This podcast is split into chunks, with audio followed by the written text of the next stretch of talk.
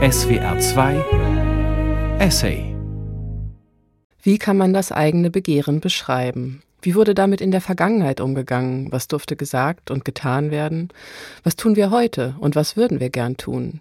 Welche Haltungen sind eingeübt und in Ordnung? Welche Gesten verpönt? Gibt es dafür bestimmte Orte, an denen Dinge getan werden können, die andernorts aus dem Rahmen fallen? Mein Name ist Mareike Mage und ich betreue bei SWR 2 den Essay. Vor knapp anderthalb Jahren habe ich Friederike Moormann kennengelernt. Sie ist Radiokünstlerin und erzählte mir damals, dass sie über diese Orte des Begehrens nachdenkt.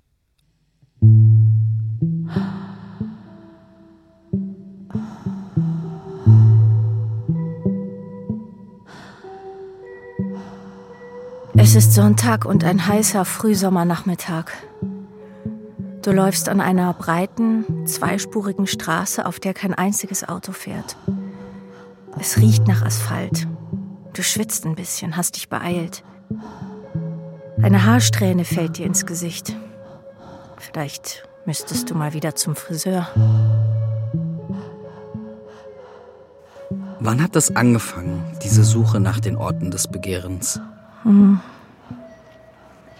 Vielleicht im tiefen Corona-Winter. Bei einem Gespräch mit einer Freundin.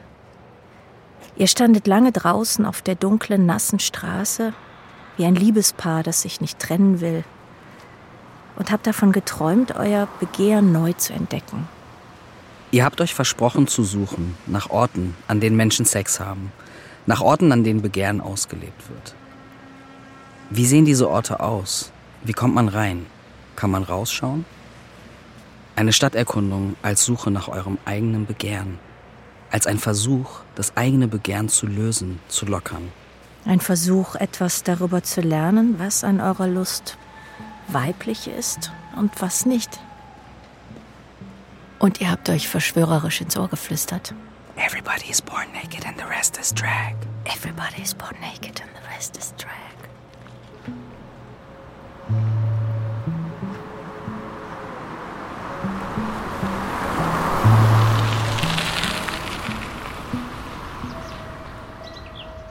Und so bist du jetzt auf der Suche nach diesen Orten des Begehrens.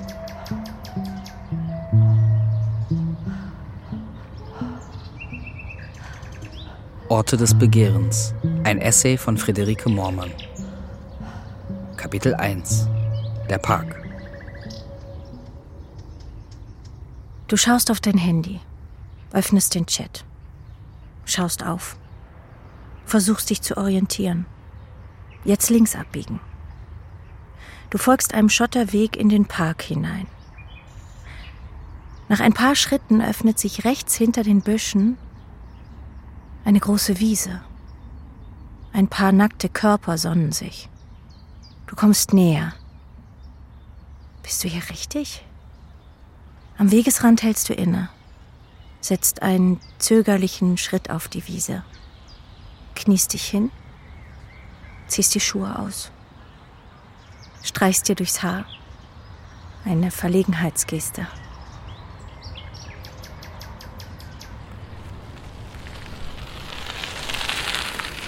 Ich bin ein Cruiser vom, vom Herzen her.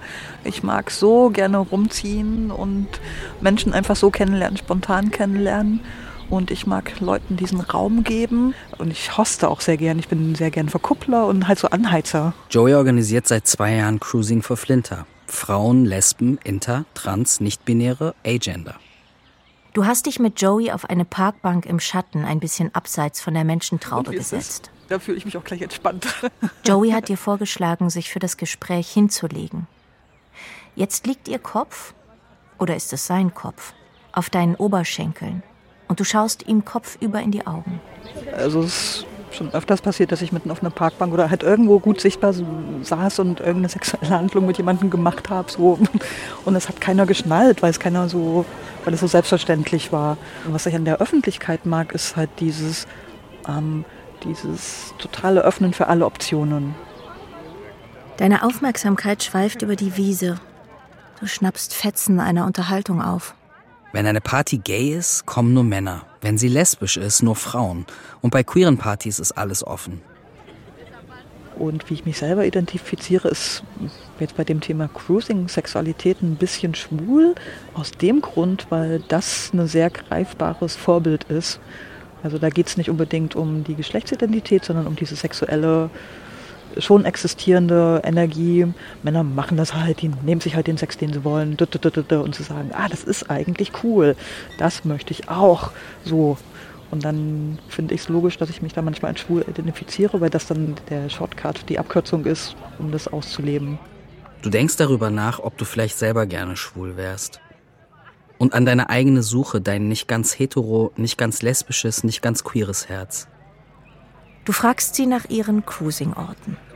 Die Amazone immer im, im Tiergarten, die schwulen Orte sich dazu packen, die Hasenheide, da liegen immer knackige Jungs meistens rum, ab und zu auch ein paar Frauen, Frauen dazwischen, ach, schon wieder diese Körperlichkeiten, aber ja, ähm, man muss sich seine Lesben mitbringen. Also es ist schon richtige Aufbauarbeit. Du blätterst nach einer Notiz. Denise Bullock, Lesbian Cruising, 2004.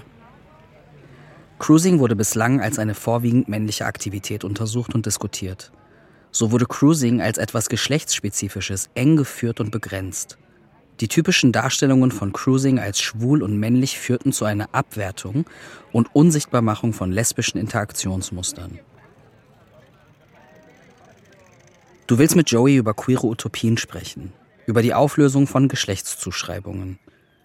Und gleichzeitig tauchen immer wieder Zuschreibungen, Abgrenzungen auf. Du fragst dich, was hier mit lesbisch gemeint ist. Ob das was mit weiblichen Körpern zu tun haben muss. Und dann denkst du, dass die Frage, ob man Sex im öffentlichen Raum angenehm finden kann oder nicht, auch was mit Angst zu tun hat. Mit Angst vor Blicken und Übergriffen. Ähm, viele haben auch ein bisschen das, die Angst irgendwie, wenn sie einmal aufmachen, wenn sie zum Cruising kommen oder in Sexclubs gehen, dass sie dann sofort angesprungen werden in dunkle Ecken jetzt hört oder so, wo ich dann denke, wie hast denn das Bild her? Aber es ist halt auch so ein bisschen verständlich, dieses ich mache mich auf, bin sexuell verfügbar, stelle mich hin und sage, ich möchte Sex und dann kommt die Welt und pff, zerrt dich in dunkle Ecken oder macht was, was du gar nicht möchtest. Du erinnerst dich daran, wie du als Jugendliche Angst vor deinem eigenen Körper hattest. Oder vielleicht eher davor, benutzt, mit Blicken ausgezogen, angefasst zu werden. Wie du versucht hast, dem zu entkommen. Mit weiten Pullis und Baggy-Hosen. Oder indem du deinen Kopf tief in die Bücher gesteckt hast, wenn dich jemand anschaute. Leute sagen, ich möchte gern flirten und ich stehe doch hier und keiner spricht mich an. Und dann gucke ich genau, wie sie denn eigentlich stehen, mit gesenktem Blick und irgendwie so halb geduckt und so weiter.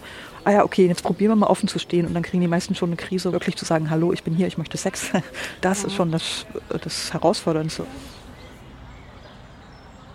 Du schaust an dir runter, beobachtest deine Gesten, die Beine überschlagen, das beim Gestikulieren eingedrehte Handgelenk, schnörkelige Bewegungen, Gesten, die du gelernt hast, von anderen weiblich sozialisierten oder als solche identifizierten Personen, von Musikvideos auf MTV, die du schon imitiert hast, bevor du ihren sexuellen Unterton verstanden hast.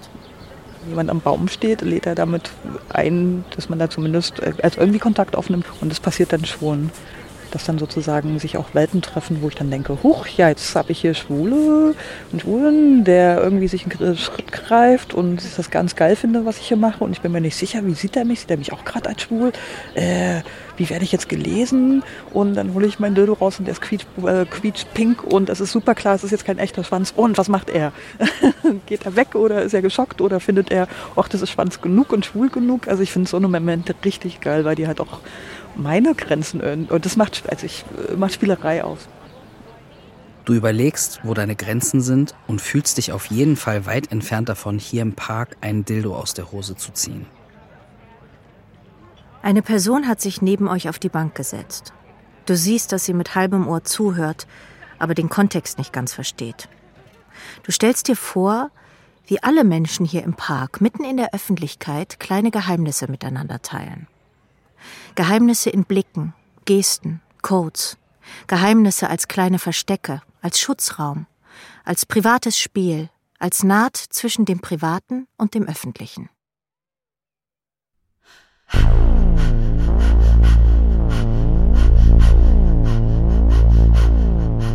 Du träumst. Ich träume ja nur. Von sanften Berührungen, von Orgien und Sexpartys von Schweiß und zehn Mündern und kein Traum ist lang genug. Du träumst von langen Autofahrten, von Reisekatalogen, von denen du vorher nie geträumt hast, von Fahrtwind. Und du reitest über eine Wiese. Nein, ich laufe. Und neben mir läuft das schwarze Pferd, aber ich laufe genauso schnell, wie das Pferd galoppiert. Ich laufe viel schneller, als ich je laufen könnte. Und irgendwann kannst du nicht mehr mithalten und lässt das Pferd ziehen. Wie gesagt, ich träume. Von Hunden, die deine Kehle durchbeißen wollen. Sie kommen auf mich zugelaufen. Ich höre ihr Fletzen und Sabbern und spüre schon fast ihre Zähne an meiner Kehle und wie ich da stolpere und auf dem Boden liege. Aber natürlich sitzt du eigentlich im Theater. Der Saal ist gefüllt. 500, 600 Menschen und dir stehen Tränen in den Augen. Wie gesagt, ich träume ja nur. Und dann musst du die U-Bahn nehmen. Und schreckst mitten im Klackern und Rauschen des U-Bahn-Tunnels auf.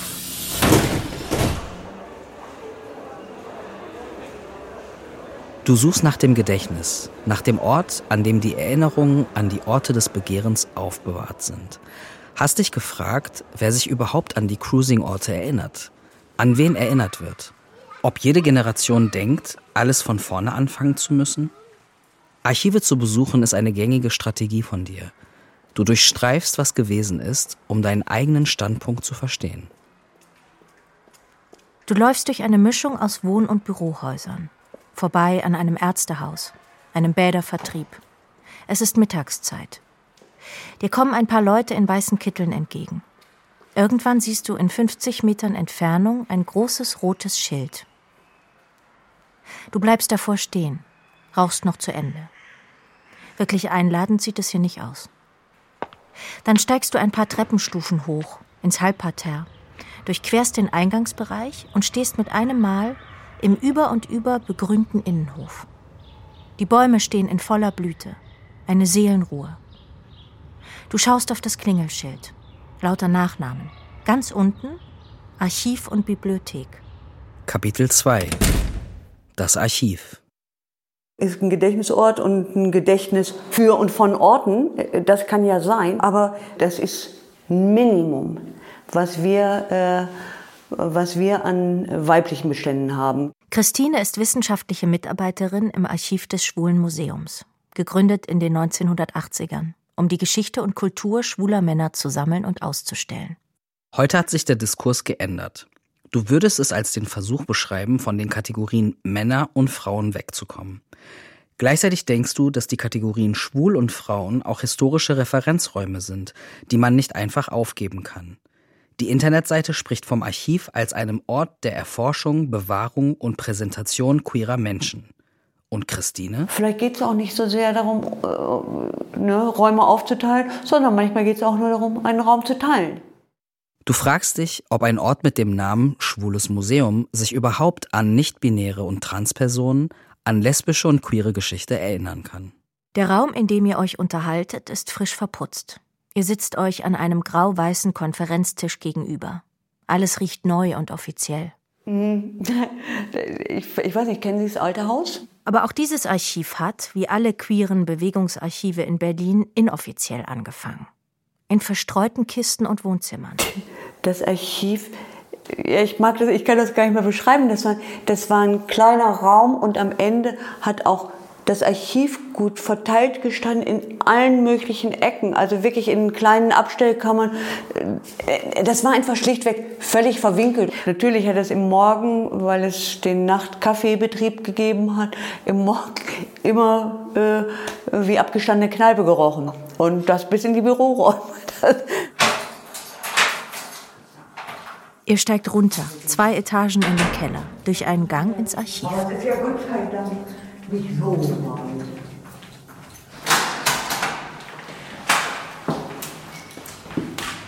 Christine greift neben sich. Das Neonlicht zirpt.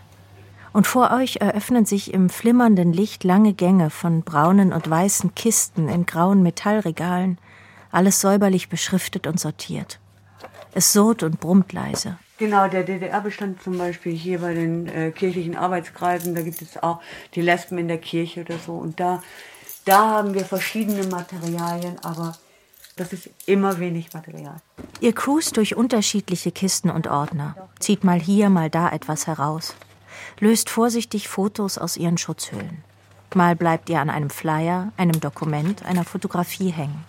Das ist auch schön, Teil, Anteil zu nehmen an Geschichte, äh, wo der weitere Verlauf noch mit einem selbst zu tun hat. Also das liegt so weit zurück und ist trotzdem so nah. Der Rahmen ist graubraun. Das Foto ist schon ganz verblichen, zeigt ein Altbaugebäude. Vier Stockwerke, Gardinen in den Fenstern. Von der gegenüberliegenden Straßenseite fotografiert. Eine Person ganz klein, verwischt, die daran vorbeiläuft. Sind wir mal gespannt. Christine dreht das Foto um, sucht nach handschriftlichen Markierungen, Notizen. Aber leider keine weiteren Hinweise. 8, 1908? Deine Gedanken schweifen ab. Viele der früheren queeren Orte, deren Objekte und Dokumente hier lagern, gibt es nicht mehr. Sirene, Pelze, Labris, Lilith, Eldorado, die zwei. Du erinnerst dich an ins Nostalgische kippende Gespräche mit anderen ArchivmitarbeiterInnen darüber, ob es heute weniger solche Orte des Begehrens gibt. Ja, das ist ein Verlust oder das ist irgendwas, was fehlt. Ich fand das ehrlich gesagt, als ich jung war, schon zu wenig. Also von den, von den ich, ich gehe mal so von der Materiallage daran, da würde ich sagen, ja, das ist weniger geworden. Ich weiß nicht, woran das liegt. Ich würde sagen, ein Moment ist vielleicht, dass, dass es natürlich eine wahnsinnig lange Tradition gibt, dass Frauen in der Öffentlichkeit nichts zu suchen haben. Ähm, und dass es deswegen einfach auch so wenig, weniger Räume grundsätzlich gibt.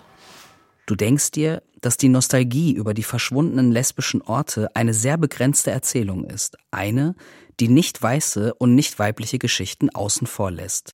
Und du denkst, dass all diese Räume immer schon geteilt waren, aber nicht alle darin sichtbar bleiben. Zurück zu Christine. Er doch, jetzt kann ich mal gucken. Sie blättert eine riesige Postkartensammlung durch, auf der immer wieder zwei Personen, Freundinnen, wie sie Christine nennt, zu sehen sind. Mal auf einem Sofa sitzend, ein Bein über das der jeweils anderen gelegt, mal an eine Wand in einem Café gelehnt, die Hände ineinander verschränkt. Du musst an das Wintergespräch denken, mit dem alles angefangen hat. An die sich leicht, fast zufällig berührenden Hände.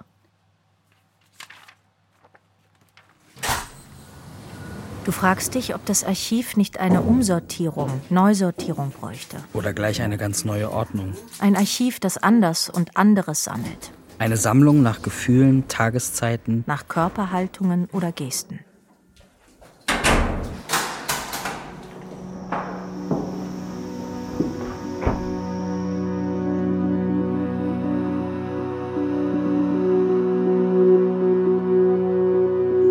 Die U-Bahn zischt und rattert. Du lehnst deinen Kopf an das Fenster. Selbst auf deinem Handy durch Fotos aus dem Archiv. Lesbisches Berlin. Die Stadtbegleiterin von 1999. Orangenes Cover. Eine Bildercollage, auf der auch der Park vom Anfang zu sehen ist. Ein schwarz-pinker Flyer von November 1996, auf dem groß Queer Party steht. Hättest nicht gedacht, dass es all das schon so lange gibt. Du schließt die Augen. Du kriegst es einerseits erzählt von deinen Müttern, Großmüttern und deren Großmüttern und so weiter. Und auf der anderen Seite erlebst du das ja auch. Du träumst von der bedrängenden, verschlafenen Sonntagsruhe der westdeutschen Kleinstadt. Sie zieht dir unter das klamme Nachthemd. Von Filterkaffee und sauren Küssen. Von verschollenen Orten, große, algenbewachsene Städte der Lust, Steintore und schlangenförmige Ornamente. 2000 Jahre Erstarrung. Großmutter trug die Gewalt an Frauen in sich, zusammengedrückt zu einem Nierenstein. Ein Kloß im Hals. Eines Tages wirst du das alles erben. Ein Körper, der für andere da ist. Ein Gefäß für all die Nierensteine. Und die Träume klimpern in deinen Ohren. Schwere Ohrringe, die an zu weichen Ohrläppchen ziehen.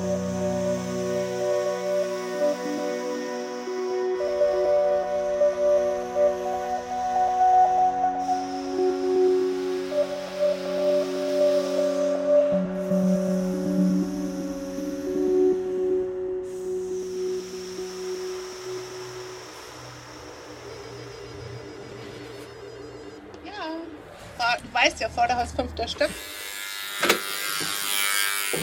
Du besuchst einen Ort, den es schon lange gibt und an dem du glaubst, dass dort begehrende Körper erforscht, ihnen vielleicht gefrönt wird. Kapitel 3 Der Sexshop Du drückst die große, schwere Flügeltür auf, gehst durch den Hauseingang links ins Treppenhaus. Es riecht nach Eintopf. Der Aufzug surrt hoch in den fünften Stock. Du streckst das Kinn vor, schaust in den Spiegel im Aufzug. Vielleicht braucht es. Vielleicht braucht es erst einmal eine ganz neue Sprache. Eine Sprache von Hautoberflächen und krausen Haaren. Eine Sprache der festen und sanften Bewegungen. Aber bevor der Gedanke zu Ende gedacht ist, öffnet sich die Aufzugtür mit einem sanften Quietschen und in zwei Schritten stehst du an der Schwelle des Sexshops. Es ist anders, als du erwartet hast. Kein Shop, kein Ladenfenster und nichts von den Sexshops, die du aus der rheinischen Provinz der 90er kennst. Keine abgedunkelten Scheiben, kein rot-schwarzes Farbkonzept, kein Lack, keine Videoabteilung mit schweren, staubigen Samtvorhängen. Stattdessen eine helle, gemütliche Dachgeschosswohnung mit freiem Blick in die Wolken. Ein Wohnzimmer. Ein großes Bücherregal. Eine angeschlossene, halboffene Küche. Ein Balkon voller Pflanzen.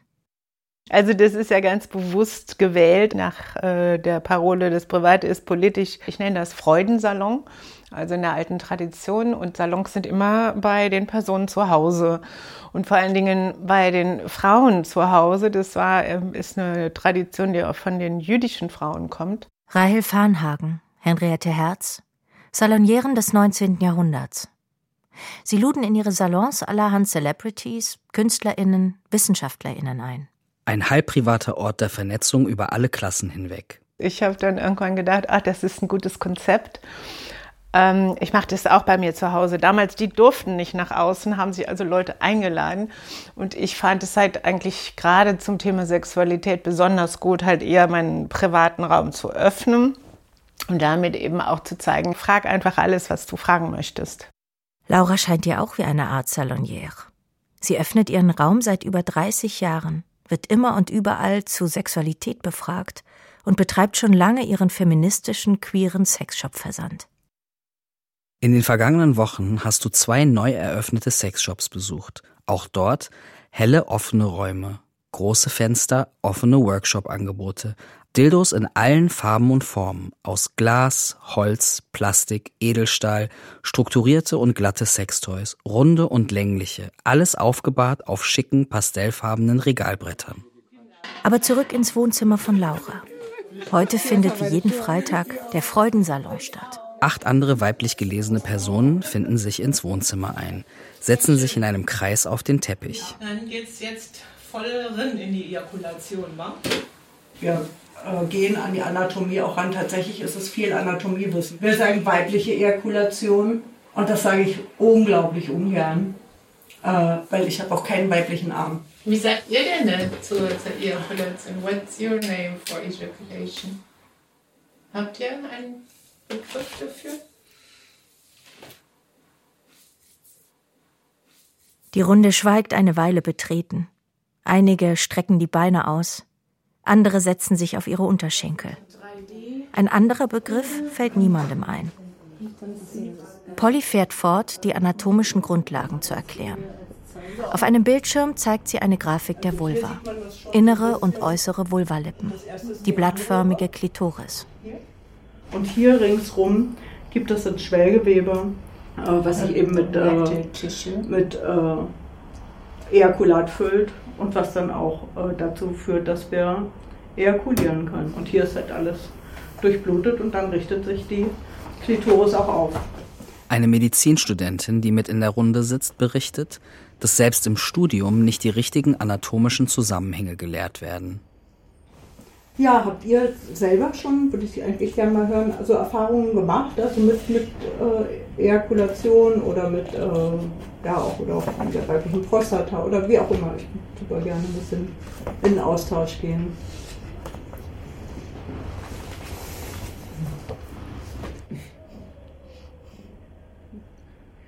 Du schweigst mit den anderen und erinnerst dich an die feuchte Unterhose deines 13-jährigen Selbst. Die geschwollenen Schamlippen, das erschrockene Staunen darüber. In den Büchern deiner Eltern hatte das alles ganz anders ausgesehen. Ja, bei mir ist es ähnlich. Ich glaube, ich habe auch mal einmal ejakuliert und das ist schon lange her. Also bevor ich auf jeden Fall wusste, was es ist. Ich habe mich, glaube ich, sehr, irgendwie sehr erschreckt. So. Mhm. Ja. Also das ist halt was, was relativ häufig vorkommt. So. Du fühlst dich ein bisschen beengt. Denkst, dass hier Körperteile immer noch in weiblich und männlich unterteilt werden. Dass noch viel freier über körperliche Lust gesprochen werden könnte. Eine Lust mit allen Körperteilen. Ein historischer Dildo aus rotem Stein mit ornamentalen Gravuren wird herumgereicht. Oval im Halbkreis gebogen und laut Polly und Laura für manche Vulven sehr gut für Ejakulation geeignet. Langsam wird es dunkel und ihr verabschiedet euch.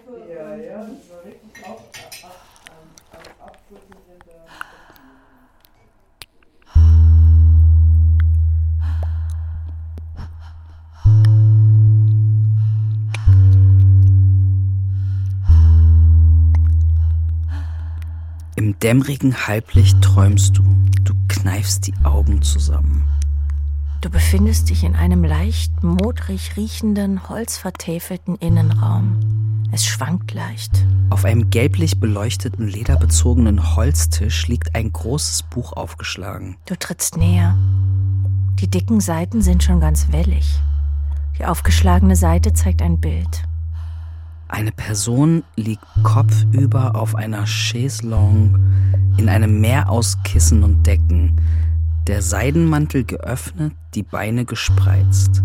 Eine andere Person hockt rechts unten im Bild, hat einen Finger behutsam an die Perle gelegt, schaut ergeben und lustvoll in die Vulva. Ein Bild von 1830. An der Vulva läuft Flüssigkeit herunter, wird in einem Eimer aufgefangen. Zwei wiederversöhnte Gatten labten sich in dieser Nacht an erquickendem Nass, das reichlich aus angesammeltem Gewölk strömt. Ströme. Schleimig. Becher. Sämig fein. Saftig. Wässrig. Wässrig. Cremig. Cremig. Plätschert. Plätschernd. Wässrig. Spritzend. Perlend. Ein Tropfen. Ein Tropfen. Es tropft. Es tropft. Du spürst an dir runter, merkst, dass deine Bauchoberfläche ganz weich und faltig ist, dass du da riesige Kiemen hast. Das siehst du jetzt erst.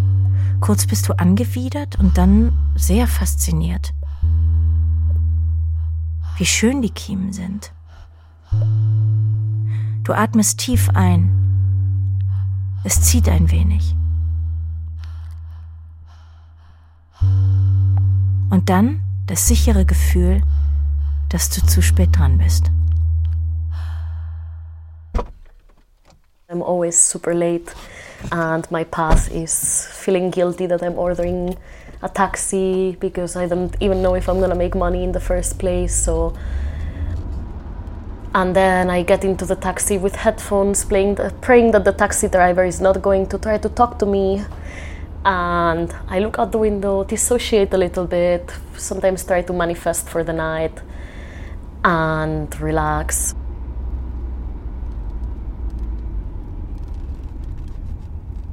Du siehst die großen Fenster schon von weitem. Eine geöffnete Tür, dann ein kleiner Vorraum, in dem ein kleiner Tresen steht. Dahinter eine Person mit bauchfreiem, durchsichtigen Top und wunderschönen langen Beinen. Kapitel 4 Die Stripbar Hi! This is how stripper looks uh, five minutes before their show. Uh, halfway dressed and so on. I just want to announce we start in 10 minutes. We're the Berlin Strippers Collective, in case you didn't know us. See you in 10 minutes. In der Mitte der kleinen Bar steht ein Pole. Zwei Personen. Eine mit Glitzerkleid, eine in seidenem, zartrosa Morgenmantel. Die Stabilität des Poles wird getestet. Vorbereitungen mit sicheren Handgriffen. Dann eine Kunstpause. Menschen stehen, sitzen an Bartischen, haben sich neben dem Pole auf den Boden gesetzt.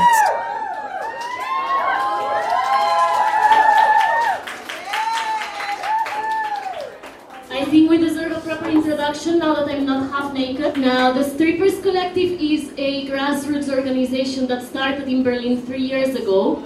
we are self-organized or self-disorganized uh, strippers putting together shows to destigmatize our profession. That includes all kinds of sex work. We don't do whorephobia here. Um, now. Du bewunderst die Stärke der StripperInnen, ihre Körperpräsenz, die Lust an ihrem Körper. Our first performer is going to be the bedazzling Alice Ladouce.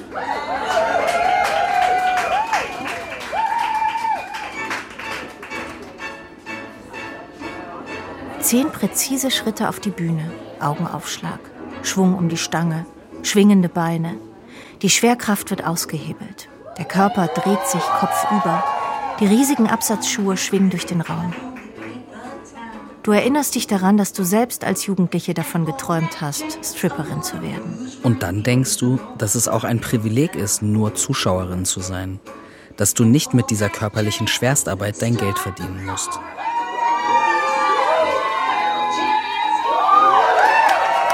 Mia erzählt auf der Bühne von den schlechten Arbeitsbedingungen in vielen Stripclubs. Now, well, we do this for a living, right? And we are in Berlin, so you can imagine how hard it is to sell sexual services in such a sexual and slutty city where everyone does it for free all the time, anyways. Das Paar neben dir hat ganz sanft seine Knie ineinander geschoben. A challenge. It's not it's not easy to find customers, especially uh, queer customers. So I don't want to get you going into a strip club because it's a fucking pyramid scheme, right? Like. So we sell you, uh, the club sells you one paper dollar for two euro, right? And then we get 50 cents. So we. Um, but we are trying to change that, and your voices matter. What is wrong with paying for lap dance? Tell me.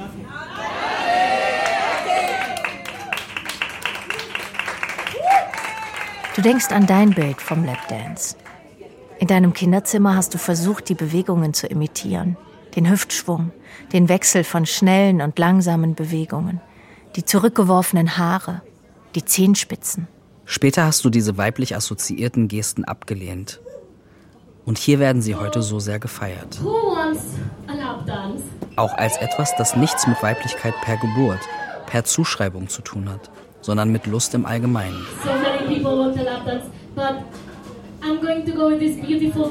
This beautiful person, sich selbst als Ruby All Pronouns bezeichnend, geht auf die Bühne, setzt sich dort auf einen Stuhl. Die Blicke sind Honig. Der Hals wird umschlungen von muskulösen Armen. Der Nacken zart liebkost. Und die beiden wälzen sich im auf- und abebbenden Jubel. Drinks werden geschüttelt, mit grazilen Bewegungen zwischen zwei Armen über den Tresen gereicht. Und dann das Korsett im Takt der Musik heruntergerissen. Ein Hauch ins Mikro. Ein Biss auf die Unterlippe. Schuhe knallen auf den Boden. Heftig, sanft und bestimmt. Alle schwitzen. Alice macht im Hintergrund Lip-Syncing zu einem dramatischen Song. Brustbeine, feuchte Lippen. Und dann rums ins Spagat. Ganz langsam eine Rolle rückwärts. Der Oberkörper wird über den Boden gezogen, der Rücken gebogen, die Brust gespannt. Und dann ganz lässig der Unterschenkel gestreckt.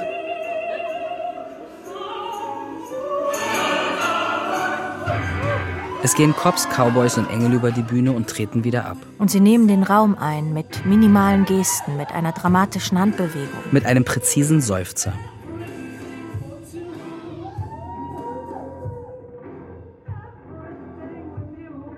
Und für einen Moment beginnst du vielleicht doch daran zu glauben, dass auch du selbst für einen Moment außerhalb der Grenze zwischen weiblicher und männlicher Lust stehst. In einem ganz eigenen Raum der Lust, in dem deine weibliche Sozialisierung egal ist.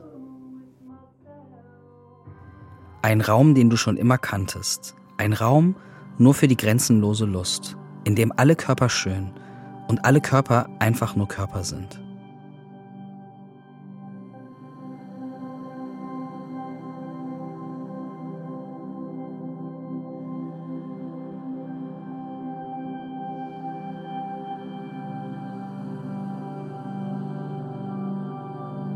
Kleine, queere Löcher. Perlen. Du träumst schon wieder. Dem Vatermenschen endlich mal. Auf der Wippe der Kindheit sitzen. Niedliche Dekorationen. Hör auf zu träumen. Die Wange, die Fingerspitzen. Tränen vor Überwältigung. Ein genderloses Meer von Leidenschaft. Du romantisierst. Sei nicht so streng. Ich komme da nicht hin, wo du bist. Du hast mich nicht verstanden. Das war alles schon immer da, auch vor 20 Jahren. Du beißt dir in den Unterarm. Morgen musst du die Pflanzen gießen. Und pfleg bloß die queeren Inseln, die sind noch zart.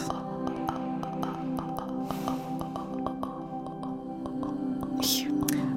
Komm, geh jetzt endlich Zähne putzen. Wie willst du denn atmen? Ich würde jetzt gern deine Hand nehmen und ihren kalten Schweiß fühlen.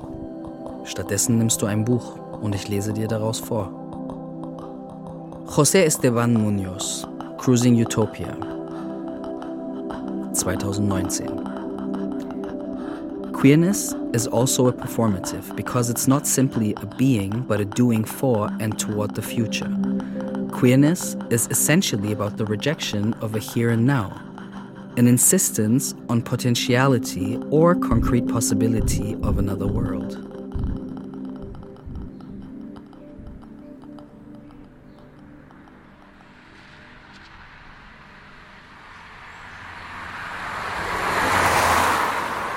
Und dann ist es wieder Morgen und du stehst wartend an einer menschenleeren Straßenkreuzung. Du bist ein bisschen aufgeregt. Weil du River triffst. River, der wunderschöne Mensch mit den langen rosanen Haaren von gestern Abend. Ähm, ich gerade mal kurz gucken, wo wir hin müssen. Es ist noch früh. Die Straßen sind leer. Ihr seid ein bisschen lost in Bummelwegen. Lost in Bummelwege, genau.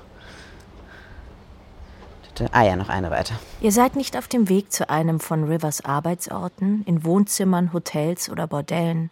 Und auch nicht zum Treffpunkt der Gewerkschaft für SexarbeiterInnen, deren Mitglied sie ist, sondern zu einem kleinen Park in der Nähe. Es ist zu unserer eigenen Sicherheit, genau. Ähm, es gibt ja noch und nöcher SexarbeiterInnen, die nicht out sind oder out sein können.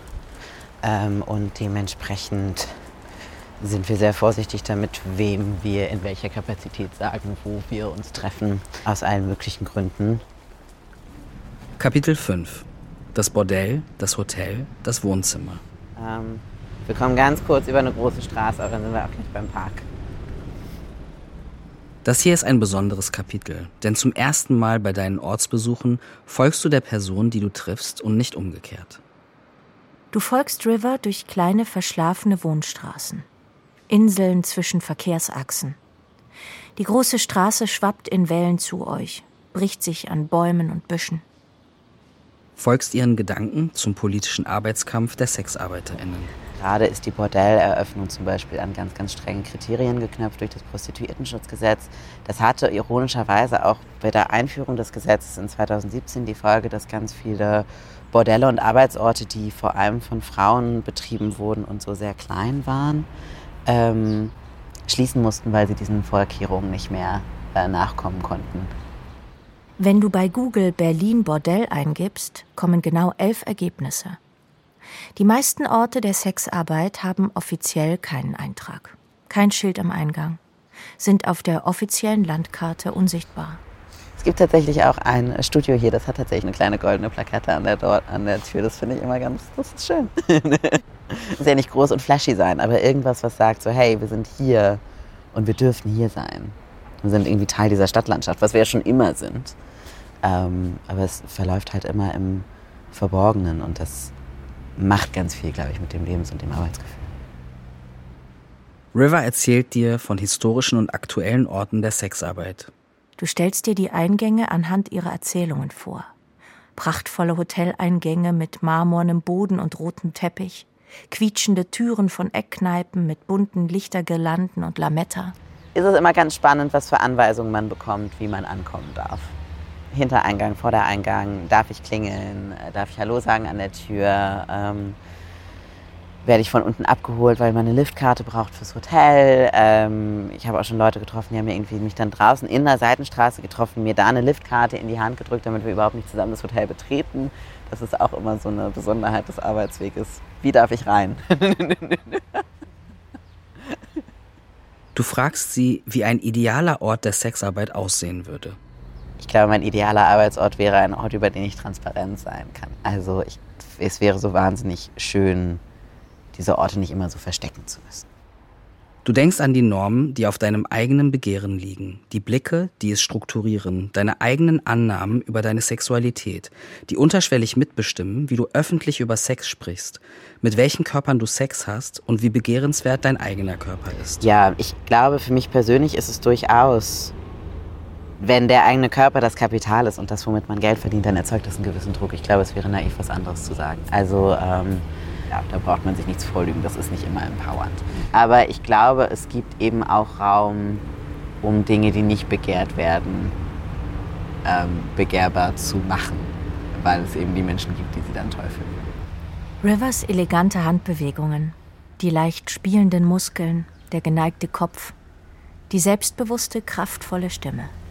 Der normativ schönste Typus die weiße, schlanke Cis-Frau, ähm, die so auf allen Ebenen normatively pretty ist. Ähm, was wir wissen, ist, dass diese Menschen Erfahrungen in der Sexarbeit machen, die einem das Arbeiten sehr angenehm machen können. Zum Essen eingeladen werden, rumparadiert werden. Guck mal, diese schöne Person, die ich hier an meiner Seite habe. Ne? Ähm, und wenn man das mag, diese Art von Arbeiten, dieses auch, äh, ich bin auch draußen und ich begleite zu Events und ich gehe auch essen und so. Wenn, wenn das so die Nische ist, die man fahren möchte, dann steht einem diese Tür zumindest offen, wenn man so normativ pretty ist wie möglich und cis und weiß und, ne, und so weiter und so fort. Und Körpern und Menschen, die fetischisiert werden, steht diese Tür ganz oft halt nicht offen. Und dann findet Sexarbeit ganz oft noch mehr im Verborgenen statt. Weil man ein Geheimnis ist. Weil man etwas ist, wofür ein Begehren ist, wofür sich Menschen schämen und dann huscht der Klient so ganz langsam in die Tür und dann wird die Tür zugemacht und dann ist die Erfahrung innerhalb dessen vielleicht immer noch sehr intim und man merkt irgendwie, ich kann dem Menschen viel geben, weil ich hier gerade durch meinen Körper was erfülle, was er sonst nicht bekommt. Ähm, ich glaube, vor allem bei Klienten, die Transpersonen frequentieren, ist das ganz, ganz üblich. Aber für mich als arbeitende Person ist es trotz allem ein gigantischer Unterschied, ob ich ein Geheimnis bin oder ein Asset, was ich durch die Welt trage. Und das macht was mit einem Arbeitsgefühl. Du fragst River nach der Perspektive der KlientInnen. Klienten sind Ehemänner und Väter und äh, Andersverwandte und ähm, Freunde. Ähm, das ist ein großer Spiegel der Gesellschaft. Es sind überwiegend Männer, das auf jeden Fall. Ähm, aber es ist nicht. Was ich sagen möchte, ist, dass es keine entschieden gefährliche Gruppe ist. Sie schlägt vor, dass du dich mit einem Klienten triffst und gibt dir seinen Kontakt. Ihr trefft euch in seinem slicken Loftbüro in der Innenstadt. Er ist sportlich, Ende 40, ruhig und neugierig zugleich. Du fragst dich, ob er hierhin auch Sexarbeitende einlädt. Und du versprichst, das Gespräch zu anonymisieren. Er fragt dich, welche Sichtweise möchtest du hören? Die eines emanzipierten Bürgers, der in Berlin lebt, die von jemandem, der um die 50 ist, oder die eines Kunden, nennen wir mal dieses üble Wort. Du möchtest alle hören. Ich bin in einer offenen Beziehung seit 14 Jahren. Ich war auf Webseiten wie Joy Club unterwegs. Und dann dachte ich, na gut, ich versuche das mal. Es war viel angenehmer, als ich dachte. Als hätte ich jemanden bei Tinder kennengelernt, nur dass viel klarer ist, was passiert. Er lacht. Er sagt, es sei schade, dass weiblich gelesene Personen so selten Sexarbeit in Anspruch nehmen. Er schaut an die hohen Decken und denkt nach. Vielleicht liegt das an Gewöhnung, Sozialisierung, fehlenden Vorbildern. Er sagt, dass über Sex reden wichtig ist, dass der Sex im Alter immer besser werde. Er meint das vielleicht als Bestärkung. Er sagt, eigentlich ist es am wichtigsten, dass beide am Morgen aufwachen und sagen, das war ein toller Abend. Und ich weiß, dass ich in diesem Nachtbus saß und diesen Gedanken hatte von, ich habe gerade meine Miete gemacht ich muss mir diesen Monat keine Sorgen machen, wo die Miete nach herkommt. Und das war ein irrsinnig schöner und sehr formativer Moment. Ich glaube, das war auch so mein, okay, das ist irgendwie mein Job.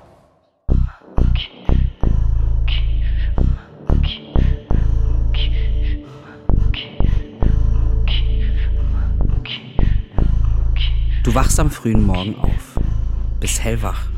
Die Vögel singen noch nicht, die Autos fahren noch nicht. Du lässt dich mit dem Rad den Berg runterrollen. Dein Kunstfellmantel flattert im Wind. Hier muss es irgendwo sein. Schräg gegenüber. Du bleibst bei einem riesigen, tiefroten, aufgerissenen Mund stehen. Die Tür ist verschlossen. Du gehst ein paar Schritte weiter, schaust 20, 30 Meter in die Tiefe. Der schwarze Fluss fließt ruhig. Auf der Terrasse am Ufer treiben ein paar Fetzen Lametta über den Boden. Ein riesiger Kronleuchter klimpert im Wind. Du träumst. Nein. Du bist dir sicher, dass du nicht träumst. Du hast tiefschwarze Augen. Also ganz schwarz. Bis zum Rand. Du spürst, wie diese samtenen Augen tief in dich hineinreichen. In deine weiche, tiefschwarze Lust.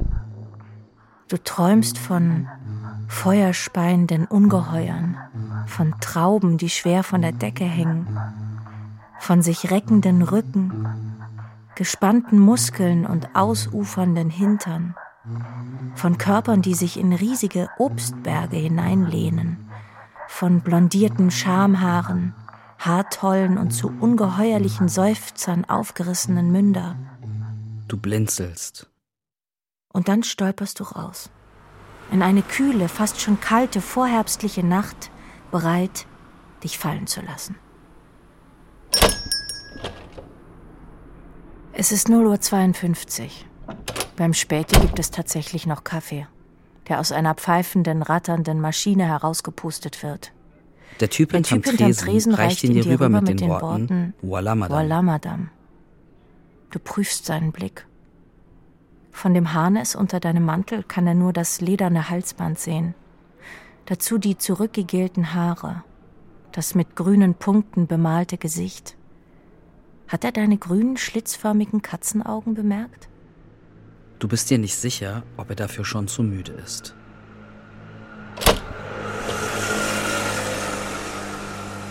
Unten am Bahnsteig begegnest du deinem dir noch ein bisschen fremden Ich in der Spiegelung einer Scheibe. Du schaust dich aus dem Augenwinkel an. Kapitel 6 Der Club. Die Stufen runter, dann bis da hinten zur Tankstelle. Vor dem Club steht eine lange Schlange. Das siehst du schon von weitem. Als du ankommst, heißt es Wartezeit zwei Stunden. Manche sind cool, manche tun cool. Alle haben Erwartungen. Manche wissen, was sie erwartet. Die Person an der Tür begrüßt zwei mit Hey Beauties. Alle sehen klein aus neben ihr. Irgendwann, nach einer langen, kalten Zeit im dunklen Innenhof, kommst du in einen hell ausgeleuchteten Vorraum. Hier entledigen sich alle ihrer Hosen, Röcke, Hemden, Jacken. Der Vorraum ist unterschiedlich groß. Mal ist er eine große Eingangshalle, mal ein drei, vier Quadratmeter großer Zwischenraum mit einer roten ledernen Bank, mal ein Zimmer, das direkt in die Bar übergeht. Die entkleideten Körper tragen mal Lederriemen, mal Kopfschmuck, Dessous, mal Perücken, mal gar nichts. Zwischen ihnen schwappt Wummern hinein in den ansonsten ruhigen Raum.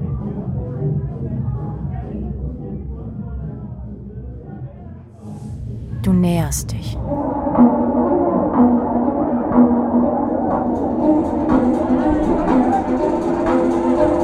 Üppige Kostüme, Gottheiten und Fabelgestalten. 200 Menschen, 500 Menschen, sieben Menschen, von denen zwei genussvoll den Hintern eines anderen versuchen.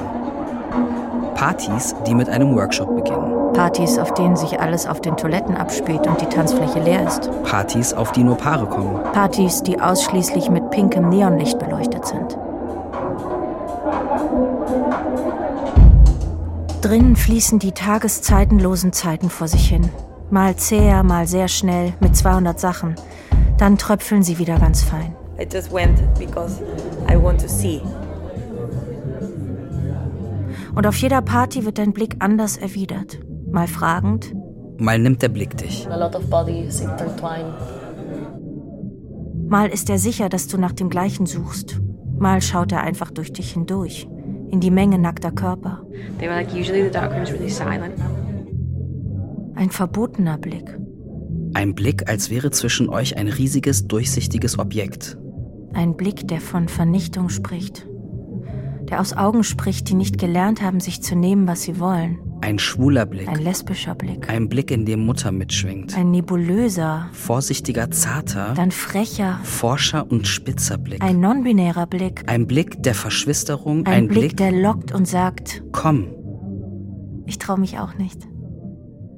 Manchmal fragst du dich, was du hier eigentlich suchst. Dir kommt der Sex wie ein Theaterspiel vor. Ein bisschen steif. Dann wieder ist alles sehr ausgelassen, übertrieben ausgelassen. Es wird die Zukunft verhandelt. Körperpolitiken. Es wird ein Gemeinschaftsgefühl. Ein Gefühl der Verschworenheit.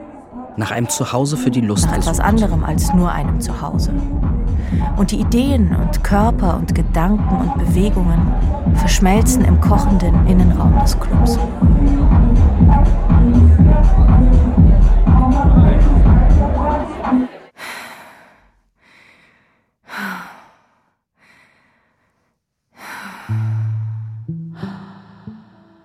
Und dann doch Zärtlichkeit. Du gehst tiefer rein. Schließ die Augen. Tastest dich blind vorwärts. Es ist dunkel und hell zugleich. Im Dunkeln taste ich nach dir. Nehme deine Hand. Und wir öffnen, die Augen.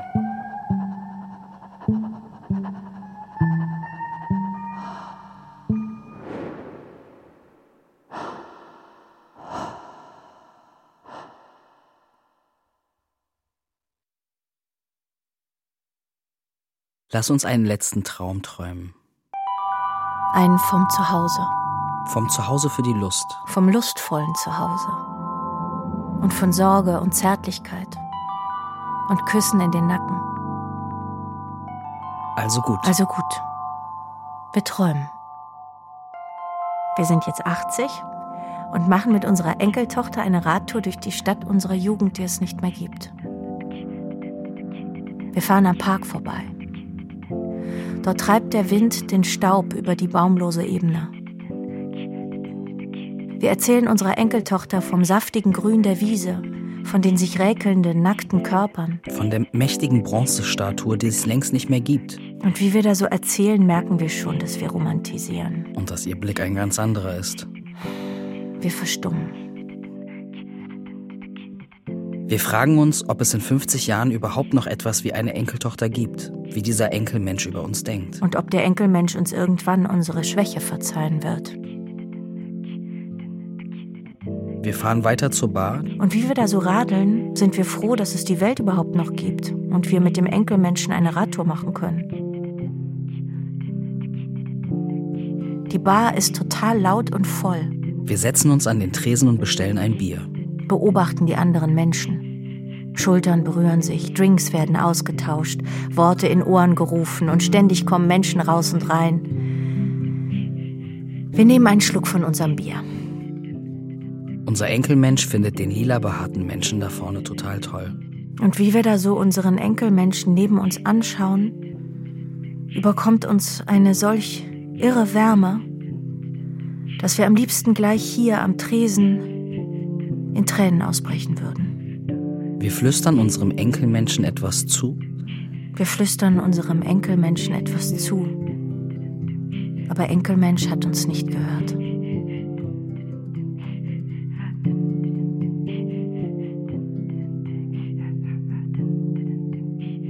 Orte des Begehrens.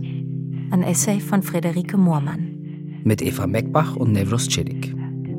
Es sprachen im O-Ton Joey Juschka, Christine Schmidt, Birgit Busold, Dagmar Nöltke, Laura Merit, Polly van Laaf, die BesucherInnen des Freudensalons, Mia Onesset, River, Daniel Stein, die BesucherInnen des Berlin Strippers Collective, Sil Romero, Heather Purcell. Musik Anne Munker. Ton und Technik Alexander Brennecke. Regie die Autorin. Redaktion Mareike Mage. Produktion Südwestrundfunk 2023.